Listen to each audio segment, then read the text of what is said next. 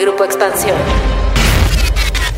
Esta semana en Geek Hunters. Poco a poco decenas de empresas empezaron a cancelar su participación en el Consumer Electronic Show 2022, el evento más grande de tecnología donde miles de empresas se reúnen para hacer lanzamientos de productos y dar noticias sobre las tendencias que se verán en el sector. De un total de 1.700 expositores, marcas como Meta, AMD, Intel, Google o Panasonic trasladaron sus transmisiones a un esquema digital y cancelaron su participación, lo que dejó un CES vacío y con mucho menos afluencia que en años anteriores.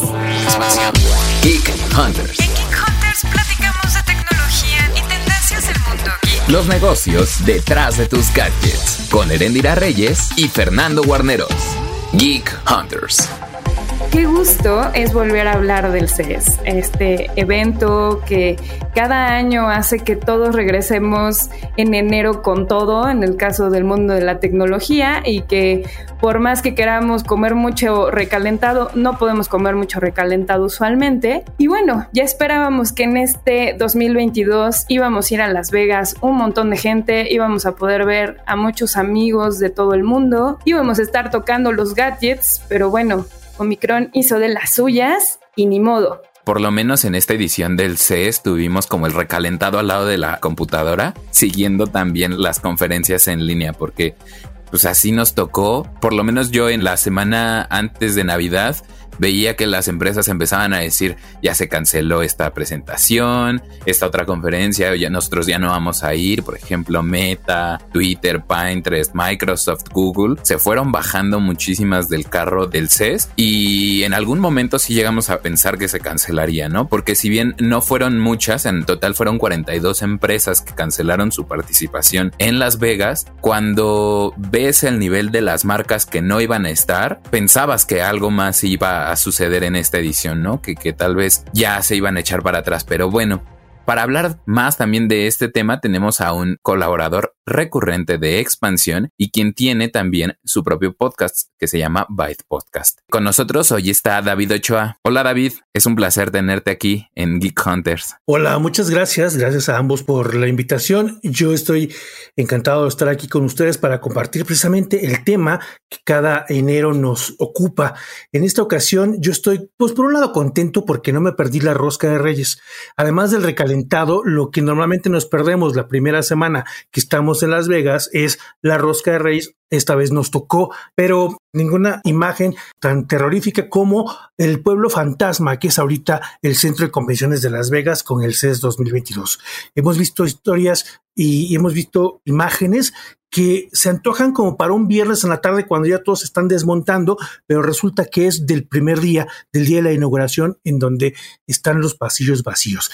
Independientemente de eso, hemos visto buenos lanzamientos, hemos visto algunas cosas que pues estaremos platicando en el transcurso de este podcast. Y sí, creo que es una locura. Eh, la verdad es que yo cuando, ahora sí que va a sonar como casi, casi de gente que se va a retiro espiritual, pero hasta que lo vives te das cuenta de toda la magnitud del evento es algo que sí es muy mágico. Yo creo que los primeros, o sea, muchos ya también decían, ¿no? En algún momento, el último CESA en el que estuvimos como equipo, recuerdo que como equipo un par dijeron como de ya no queremos otro CES, es muy pesado, es una cobertura de trabajo de 20 horas, de estar caminando, caminando, caminando, de que termines muy adolorido de todo, que comas pésimo, que en efecto te pierdas la rosca de reyes y que bueno, sobre todo pues puedas estar en contacto con un montón de gente que evidentemente por el tema de Omicron, pues este año no se pudo tener este contacto porque se volvió a venir otra ola y se volvieron a poner las cosas de, bueno, mejor van a cancelar las empresas, no van a estar de manera presencial. Muchas tuvieron sus conferencias vía remota, algunas tuvieron sus conferencias allá, llevaron incluso algunas marcas, prensa o influencers para poder conocer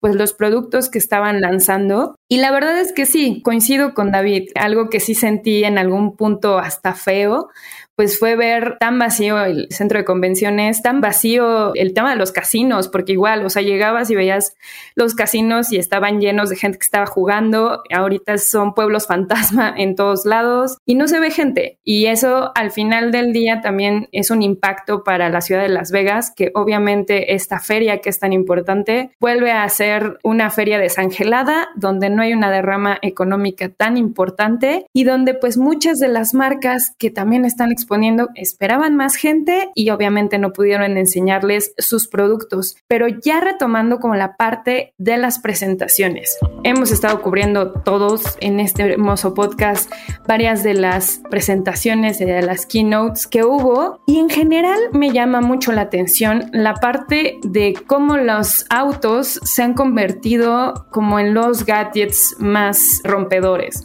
O sea, los anuncios y en el caso de Sony en específico, el anuncio que hace en torno a su nueva empresa enfocada a movilidad eléctrica me parece relevante. Por fin siento que Sony tuvo un lanzamiento de algo más en forma. Las veces anteriores, la verdad es que eran cositas súper pequeñas y era como, ok, qué bueno que estamos aquí en Las Vegas, pero ¿qué onda, no? Así que más. Y bueno, en el caso, Fer, que tú estuviste cubriendo esa parte, ¿cómo ves el sector, obviamente, de la industria automotriz y cuáles son las primeras impresiones que tienen? De Sony sí se me hace muy interesante toda esta presentación que hicieron. Bueno, como tú lo mencionaste, ya habían presentado el prototipo de Vision S, pero no se veía hacia dónde iban y comenzaron hablando de otro tipo de cosas. Incluso estuvo Tom Holland presentando un nuevo tráiler de Uncharted y como que no sabía para dónde iba la presentación de Sony. Y pues sí, fue muy rompedor ver este auto y su nueva SUV, que en lo particular a mí se me hace muy interesante porque también hemos visto cómo a lo largo del 2021 muchas empresas chinas también dijeron que se iban a sumar al mercado de autos eléctricos y creo que el hecho de que Sony también esté apostando por ello es algo bueno para no tener solo de referencia a una gran marca tecnológica como lo es Tesla. Entonces, por ese lado a mí me da gusto que en el CES también otras empresas estén yendo hacia esa alternativa en el mercado. Y en el caso creo que también, o sea, por lo menos a nivel de lo que estuve viendo en las otras conferencias, a mí me tocó cubrir Intel y a ti David te tocó Qualcomm. También está cool, ¿no? Ver como la diversificación de sus negocios. Ya es como, bueno, está bien padre, los gadgets están creciendo, que bueno, Internet de las cosas y un montón de novedades, pero pues estamos viendo que la lana está por este lado, entonces también vamos a dar como muestra de lo que podemos hacer en el caso de la industria automotriz. Y ahí, ¿qué te pareció Qualcomm, David? Pues mira, precisamente Intel y Qualcomm llevan varios años trabajando en sus plataformas automotrices en lo que se ha ido construyendo poco a poco.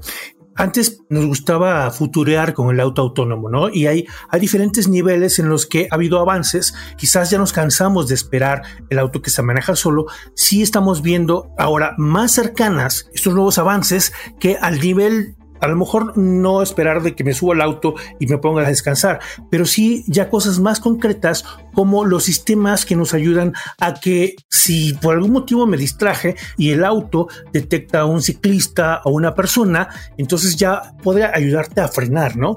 Entonces ya estamos más cerca de algo que veremos no dentro de cinco años, a lo mejor dentro de dos o de tres, pero esa es la diferencia este año que nos ha tocado ver. En ese aspecto está padre, está padre que la futuridad no sea como tan lejana, sino mucho más cercana con cosas ya específicas como el 5G, que el 5G ya está en muchos mercados, en México ya está también a la vuelta de la esquina, y eso significa que la infraestructura de conectividad que necesitan las plataformas de autos para comunicarse entre ellos, con los semáforos, con todo lo que se requiere ya ahora sí está a la vuelta de la esquina y ya vamos a empezar a verlo. Yo, yo, únicamente quisiera ahí como retomar un anuncio que fue poquito chiquito de parte de LG, pero fue muy cercano en cómo hacemos uso de la tecnología porque presentaron una aplicación que precisamente está orientada a automovilistas y ciclistas para conectarlos a través de 5G y justamente no depender únicamente de las cámaras o de los sensores que tienen los automóviles, que a veces suelen fallar y que en el año pasado vimos casos en los que fallaron.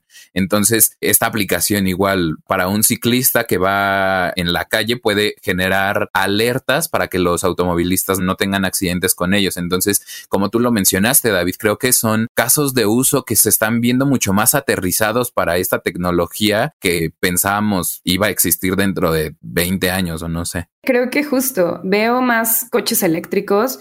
El caso de la Silverado también que presentó General Motors, que es esta camioneta para granjeros eh, súper ricos que viven en Estados Unidos, pues también está padre. O sea, son como, esa, aparte esas industrias a las que les había estado costando trabajo entrar mucho en la parte tecnológica y que finalmente también esperemos que tengamos coches más baratos que sean eléctricos, porque también ese es el otro tema. Muchos decían como que esta brecha en cuanto a dinero de, bueno, es que son más costosos porque obviamente toda la parte de las baterías es más cara, pues obviamente eso se refleja en el precio final del automóvil. Ahora vamos a tener el tema de la infraestructura así aquí en México y a ver cómo nos va. Pero antes de que sigamos con toda esta plática de lo que vimos en el CES, quiero ver qué trae León Luna, porque por ahí me contó un poco tras bambalinas que trae una pequeña información que nos va a ser muy relevante. Así es, mis queridos Geek Hunters, hoy les vengo a contar de un servicio que es joya, porque sabemos que muchas veces es problemático encontrar algo que leer. Hay tantas opciones allá afuera que en momentos nos tardamos mucho más encontrando el libro correcto que lo que nos pasamos leyendo. Estoy seguro que les ha pasado. Y ahora con ventajas como las que nos dan los servicios de streaming, la verdad es que estaría muy bien tener a la mano algo que te vaya recomendando opciones que te van a llamar la atención y que además se adapten a tu estado de ánimo. Y un servicio que cumple con estas funciones es Scribd, una plataforma en la que van a poder encontrar libros, audiolibros, podcast, pero también revistas y partituras. Y eso la verdad es que a mí me gustó muchísimo porque cuando ya terminaste un libro que te gustó mucho, puedes encontrar algo parecido mucho más rápido. Y no tienes que andar gastando ni dinero ni tiempo en encontrar algo que te vuelva a llenar o te vuelva a dar esa emoción. Y es que fíjense, por tan solo 149 pesos al mes van a tener millones de libros al alcance de su mano y además al momento que quieran. Y para que aprovechen, en este momento Script está ofreciendo a nuestra audiencia un descuento para tener dos meses por tan solo 19 pesos. Vayan a prueba.script.com diagonal Geek Hunters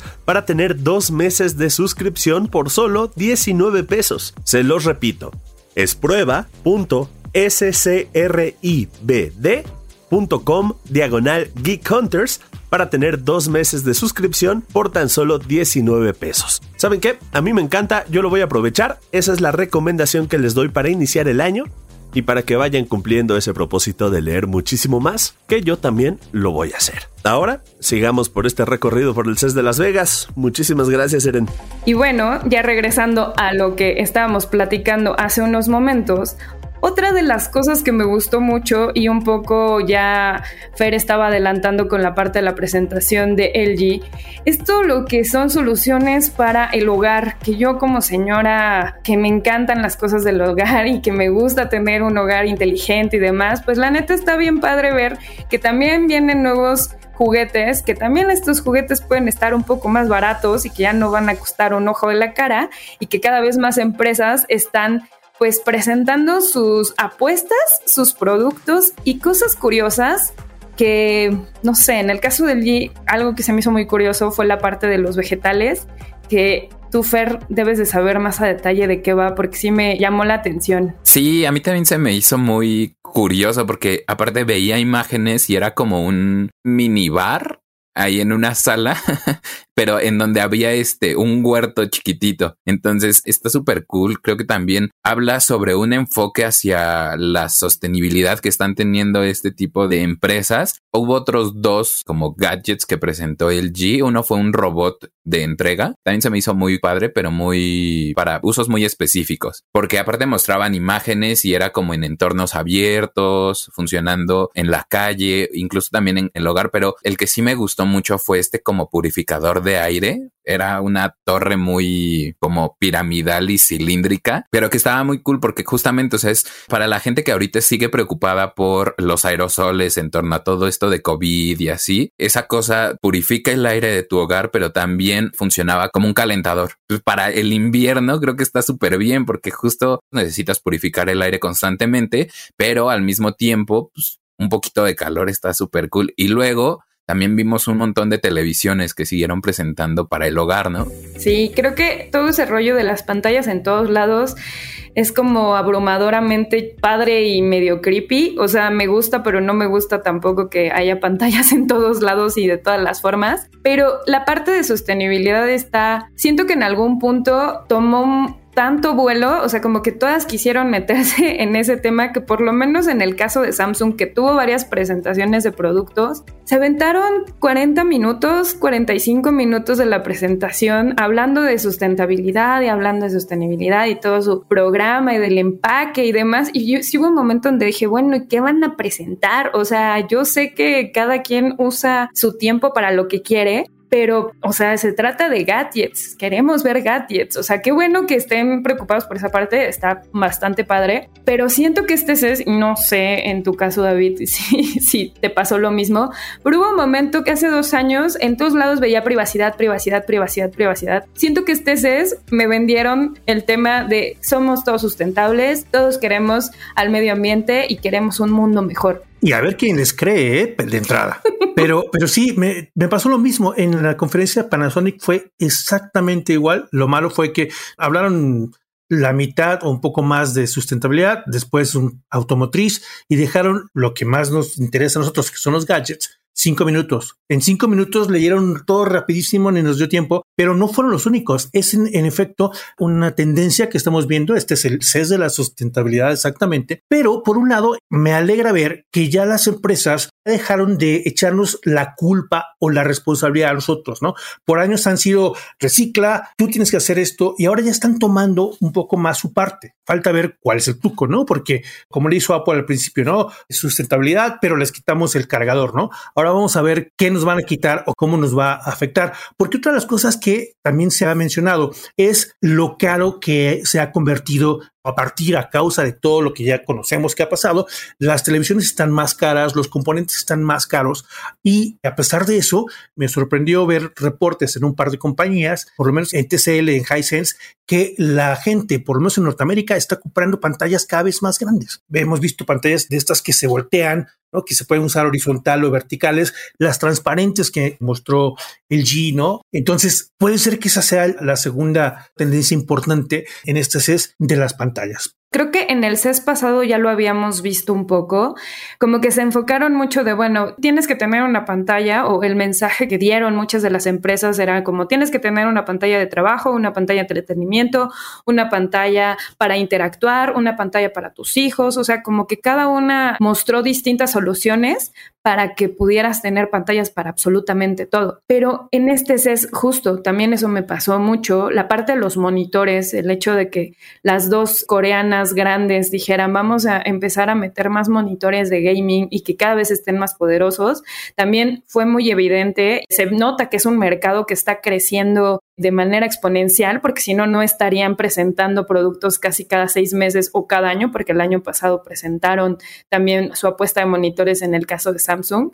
Entonces, siento que sí, nos quieren llenar de pantallas nos quieren llenar de bocinas y de asistencia de voz en absolutamente todos lados. O sea, también la parte de Smart Home, yo sentí que es mucho en comando de voz. Hoy estoy platicando justo con una de las empresas mexicanas, que es Lloyds, que también hacen mucha solución para Smart Home y están haciéndome unas pruebas de manera remota, así de, eh, quiero que meterme a bañar. Y entonces ya podías meterte a bañar y ya va a calibrar la temperatura y la presión en la que quieres tu baño y es como un contacto tan constante con absolutamente todo, porque incluso a nivel de en tu baño puedes estar también calibrando con voz y demás cómo quieres que tu WC actúe y es como de qué onda con esto. O sea, está futurista, pero en algún punto se me sigue haciendo un poco creepy llegar a ese extremo y a esos límites. Y ya lo mencionabas tú, David, o sea, el futuro sí está, pero no sé cómo me gusta este futuro. Creo que también el caso este del proyector portátil de Samsung a mí se me hizo muy interesante, pero justamente, o sea, es como querer llevar esas prestaciones de entretenimiento hacia cualquier lugar y seguir enganchado tal vez a pantallas, a pesar de que la gente ya no está tanto en casa como en los primeros meses de la pandemia, ¿no? Me llamó la atención en cuanto a las casas inteligentes, que ya hay un poco más de quizás cohesión, porque cada año vemos cosas y los anuncios que se hacen normalmente en el CES no son de esto ya va a pasar en un mes casi siempre son en el transcurso del año y si estamos futureando va para dos años y para más. Entonces llevamos años viendo diferentes soluciones o diferentes posibilidades en cuanto a control de la casa inteligente. Algo que me gustó en esta ocasión es que si bien hay muchas marcas y muchas opciones, ya también hay más esfuerzos para, en lugar de tener tres aplicaciones, una para la luz, una para el agua y otra para el refrigerador, entonces vamos a hacer una sola plataforma. Compañías grandes y compañías pequeñas se están poniendo de acuerdo para ya no tener esa carga de tener que usar diferentes aplicaciones o diferentes asistentes, ¿no? Y en la cuestión de los autos, me gustó ver cómo, si bien uno puede usar comandos definidos, me tocó ver una asociación precisamente automotriz con Amazon en donde tú como usuario de tu auto, está integrado al asistente, tú defines una frase como algo que va a generar cierta respuesta. Eso de personalizar también está bueno y esa es una de las cosas que por lo menos es una nueva adición a el sistema de un asistente digital en los autos. Que además, por otro lado, y aprovecho para mencionarlo, también hay mucho de entretenimiento en el auto y yo seré vieja guardia, pero seguramente a todos nos tocó en algunas vacaciones que sus papás les dieran el Nintendo o lo que sea para que estuvieran callados allá atrás. Y también en las mami vans, ya saben, que les ponen las pantallas atrás a los hijos y todo. Ahora las nuevas generaciones van a tener todo el techo de televisión y zonas específicas de audio, zonas en donde solamente la persona que está enfrente escucha un audio y la que está al lado puede escuchar uno diferente. Y esas cosas sí son hasta terroríficas, ¿no? Sí, siento que es como, qué padre que estén en familia en casa, pero cada quien en su rollo. O sea, no tienen que convivir, tienen que estar cada quien en su rollo con su propia pantalla y su propio sistema de sonido. Eso también es un mensaje que sentí que recibía constantemente desde el año pasado, así de está cool, pero la verdad es que es bueno que tengas tu propia rutina, porque también todas estas soluciones de Smart Home están enfocándose como a la parte de es tu propia rutina y veía uno de los gadgets que me llamó la atención también era justo una cerradura donde entras con tu huella digital y te identifica y sabe perfectamente cuál es el hábito que quieres en el momento que llegas a tu casa. Es como, ok, ya llegó Erendira, entonces a Erendira le gusta que la luz esté con este tono, que se escuche esta música que dentro de una hora se ponga una tetera inteligente y pueda preparar su tecito para poder ver la televisión en dos horas, dices, o sea, qué cool, pero híjole, qué miedo al mismo tiempo, ¿no? O sea, es demasiada información y así como estuvo el CES de privacidad en este, que fue también muy enfocado a sustentabilidad y smart home, está como terrorífico volver a pensar en cómo se están manejando los datos y todo lo que se está aprendiendo de cada uno de nosotros. Y bueno, obviamente podríamos platicar un montón del CES. Lamentablemente no estuvimos en el Unville, que siempre es un gran evento para conocer productos de todos lados y de empresas chiquitas y de empresas medianas y de empresas grandes. Pero bueno, de los gadgets que lograron ver, de lo que han explorado, ¿cuál fue su gadget favorito? Y a manera de conclusión, quiero saber, ¿está bien seguir haciendo eventos de este tipo? ¿Funcionan muy bien los eventos híbridos? ¿Qué piensan ustedes? Pues a pesar de que no se habló aquí tanto de gaming, tú Eren hiciste algunas menciones en cuanto a monitores, por ejemplo. Yo me quedo con el nuevo sistema de VR de Sony que está relacionado justamente con PlayStation, porque, o sea, desde el Virtual Boy de Nintendo en los 90 u 80, no me acuerdo cuándo lo intentaron sacar, o sea, esa tendencia de videojuegos en realidad virtual, pues sí ya ha intentado como un poquito desarrollarse. Lo vimos a finales del año pasado, o sea, el metaverso está como teniendo mucha relevancia para Meta con sus lentes Oculus y creo que este nuevo esfuerzo de Sony por mejorar su tecnología, porque ya habían lanzado un sistema anterior, se me hace muy relevante. Quizá el hecho de que tenga o de que funcione a través de cables puede ser un obstáculo tal vez, Yo creo que puede funcionar muy bien y por eso a mí fue el gadget que más me atrajo. Aparte, pues sí, tengo como esta, esta atracción por el gaming. Y acerca de si seguirá valiendo la pena realizar estos eventos, yo creo que sí. Creo que se puede mantener el modelo híbrido justamente para abarcar a más gente que tal vez no pueda asistir a Las Vegas por tal o cual razón, pero creo que sí vale mucho la pena justamente para tener una interacción más cercana con gadgets que tal vez alrededor del año no podríamos probar. Entonces, eso sí, yo creo que sí se debería mantener también el modelo presencial de, del CES y de los demás eventos. Tú, David. Me cuesta mucho trabajo cada CES, vaya o no, escoger algo, pero sí, como decías, sí salió la señora en mí cuando vi este refrigerador de LG en donde puedes sacar el cilantro y el perejil ¿no? Así como muchas cosas que están integradas en la cocina. También me gustó mucho ver los nuevos monitores y soluciones para gaming, pero algo que me ha gustado en últimos años que ha hecho, por ejemplo, Razer, es que se ponen a futurar y siempre hay un proyecto, siempre hay un concepto, un prototipo y el de este año me gustó. Se llama Proyecto Sofía y es una especie de escritorio con una pantallota OLED, además, que es modular, que dependiendo de lo que vayas a hacer, tiene diferentes partes que tienen una función específica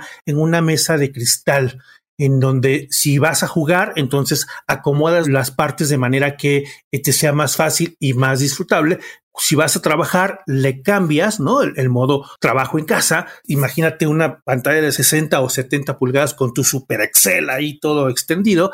O para creación de contenido. Ese está muy interesante. Si no lo han visto, vayan a verlo. Se llama Proyecto Sofía y siempre esta marca trae cosas. Creo que esta es de las más obvias y a lo mejor les faltó echarle un poquito de ganas. No por eso está mala, sobre todo si las comparamos con las de los años anteriores, ¿no? Pero esa parte me gustó. Creo que, yo no sé si ustedes son team metaverso o no, yo no tanto. Yo más o menos. Yo no tanto, eh, porque creo que hay muchas cosas que no están resueltas y que son cuestión de infraestructura y que veo muchos peros. Yo le puedo encontrar muchos peros. Siempre me gusta y siempre he estado en pro de las cosas que nos pueden ayudar y definitivamente estar virtualmente en un evento, por ejemplo, en un evento de este tipo, poder tener esa cercanía está padre. Pero lo que mencionaba era de la perfilación a la que nos estamos exponiendo, esa parte no está tan padre, ¿no? La cuestión de la privacidad de todo. ¿eh? Encontrar entonces un punto medio me parece importante. Y el estar en un lugar donde puedas sí tocar, interactuar, o sea, los gadgets sí es diferente verlo en una pantalla que tocarlo. Esa es la parte que nos falta. Sí, el modelo híbrido nos ayuda, pero sí también es necesario el contacto que es de entrada un problema, porque si yo hubiera ido este año, yo no habría querido tocar nada, ¿no? Todavía, todavía. Entonces veremos en futuras ediciones, pero siempre estaré emocionado de que nos cuenten lo que viene y que se pongan a futurar, aunque no todas las cosas que veamos lleguen a existir. Estoy de acuerdo. Yo la verdad me voy a ver muy mainstream pero yo sí fui muy fan de la camioneta de BMW que cambiaba de color. O sea, sí se me hizo como, wow, qué cool. O sea, sí sentí como que, ah, es como customizar absolutamente todo mi outfit, casi, casi, así combinado incluso casi, casi con la camioneta. A mí me pareció maravilloso. Igual, se me hizo muy futurista. O sea, sí se me hizo como, qué padre que estemos como, es tal vez una cosa muy superficial, pero se me hizo bastante atractivo a nivel visual, que justo siento que me faltó verlo en vivo. O sea, es como la vez que Mercedes-Benz presentó su coche que estaba maravilloso y que sí podía sentir la tela interior y era súper suave. O sea, y verlo. Eso creo que también me faltó. No puedo decir que mi veredicto sea el final. También me gustó Freestyle, el proyector de Samsung.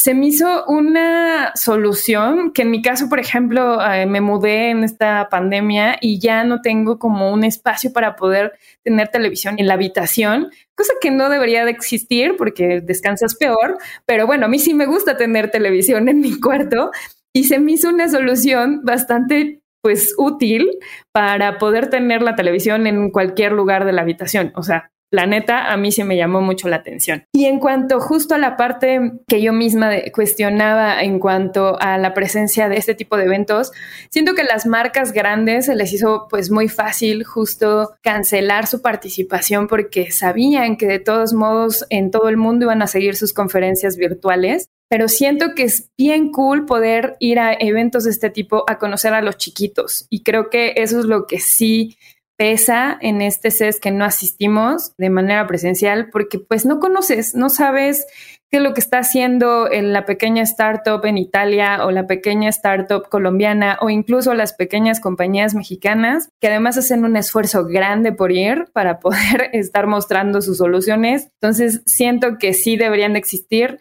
Tal vez, no sé, en unas ediciones posteriores podrían empezar a dar justo fechas especiales nada más para ellas y que las grandes puedan hacerlo de manera virtual y se ahorren una lana e incluso así abaratan un poco el piso de exhibición de Las Vegas y eso permite que se vean más. Pero bueno, un gustazo poder platicar con ustedes, Fer, David. Y bueno, como siempre, un gusto volver a grabar acerca del CES para los Geek Hunters. Ya saben que nos pueden encontrar en las redes sociales a través del hashtag Geek Hunters en todas las redes sociales de expansión.mx.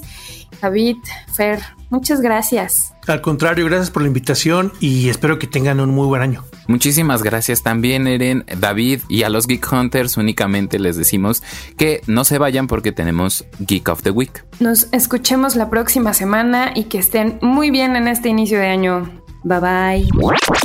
Geek of the Week. Apple fue la primera empresa en alcanzar el hito de los 3 billones de dólares el lunes de la semana pasada, tan solo tres años después de conseguir su primer billón. El gran éxito de Apple se debe en gran parte al iPhone, que revolucionó la industria de los teléfonos inteligentes, pero también al impulso de otros de sus negocios, como sus divisiones de servicios y las computadoras Mac, pues ambas registraron máximos históricos en sus ganancias del cuarto trimestre de 2021 y ha tenido avances significativos en los mercados de tabletas, relojes inteligentes, así como productos para el hogar inteligente. Por otra parte, la empresa mostró una resistencia notable a pesar de los desafíos de COVID-19, pues mientras otras firmas sufrieron impactos masivos por la pandemia, Apple registró crecimientos. Sus resultados del cuarto trimestre de 2021, por ejemplo, muestran que ganó más de 83 mil millones de dólares. Eso es un incremento del 29% basado en datos anuales. De acuerdo con un análisis de expansión, la empresa liderada por Tim Cook tiene el valor de Amazon y Tesla juntas. Además, equivale a 64.5 veces las ventas de Pemex en el último año. Si hubieses invertido mil pesos en acciones de Apple en diciembre de 1980, cuando la empresa salió a bolsa, a día de hoy la riqueza se habría incrementado 138.200%. Es decir, ahora tendrías 1.38 millones de pesos. Geek Hunters. Toda la información de tecnología y negocios la encuentras en expansión.mx, diagonal tecnología. Geek Hunters es un podcast de Grupo Expansión.